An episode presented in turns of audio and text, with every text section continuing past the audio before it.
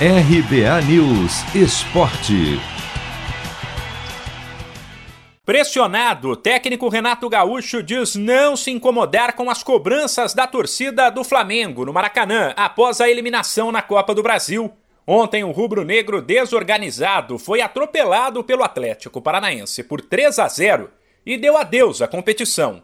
Não que o Furacão tenha dominado o jogo, pelo contrário, o Flamengo foi para cima e parou em uma boa atuação do goleiro Santos, enquanto o Atlético foi praticamente perfeito. Soube sofrer lá atrás e, quando chegou lá na frente, aproveitou as chances que teve. Os flamenguistas no estádio chegaram a gritar o nome de Jorge Jesus, ex-técnico do Flamengo, numa crítica direta a Renato Gaúcho, que considera a situação normal. Uma coisa super normal no momento que você está trabalhando num, num clube grande é, o último treinador que passou aqui teve sucesso. É, outros, outros, outros treinadores passaram não tiveram tanto sucesso quanto ele. Então, o torcedor de um grande clube sempre vai lembrar do, do último treinador que venceu, faz parte da, da nossa profissão. Qualquer treinador, inclusive me incluo, nós não vamos ganhar todas. E por isso sempre o torcedor vai lembrar do treinador que passou aqui, trabalhou alguns meses ganhou merecidamente títulos importantes, entendeu? Mas quanto a isso, já estou vacinado, não é só aqui não, em todos os clubes. A cobrança sempre vai existir, principalmente se tratando de Flamengo. Quando estava no Grêmio, aliás, Renato chegou a dizer sobre o Flamengo de Jorge Jesus que um time que investiu 200 milhões no elenco tinha a obrigação de ganhar.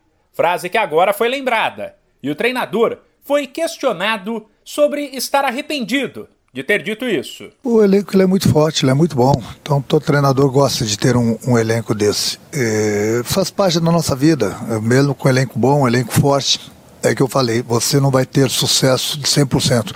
O próprio Jorge Jesus esteve aqui e perdeu, saiu da Copa do Brasil também, né? Depois ganhou o Campeonato Brasileiro e a Libertadores. Mas enfim, a gente está aqui no clube grande, nós sempre estamos expostos às cobranças, entendeu? E no nosso futebol a gente sabe que, infelizmente, quando a gente não consegue os resultados que a gente espera, principalmente tratando de, de torcida do Flamengo, que é a maior do Brasil, a cobrança é sempre muito, muito grande. Já pelos lados do Furacão, foi uma noite de festa, principalmente para Nicão, o craque do jogo com dois gols ainda no primeiro tempo, enquanto Zé Ivaldo fez o terceiro no finalzinho. Em entrevista à TV Globo, o atacante falou sobre o jogo e o momento do Atlético. É, parece que é um sonho, né? Que, que não só eu, mas toda a minha equipe está vivendo diante do Flamengo, na sua casa, com o apoio do, do seu torcedor. Né? Mas a gente sabia que a gente poderia chegar aqui mais uma vez, poder fazer história. Né? Em momento nenhum menosprezamos a, a equipe do Flamengo. É muito feliz pelo, pelo resultado, pelo empenho de todos. Né? A equipe vem fazendo um grande ano, estamos na, na final já da Sul-Americana e agora a final da Copa do Brasil. Isso é para poucos. Né? Eu tenho certeza que a nossa equipe, sem dúvida nenhuma, está entre os, entre os grandes do nosso, do nosso país. A final da Copa do Brasil entre os Atléticos Mineiro e Paranaense será em 12 e 15 de dezembro.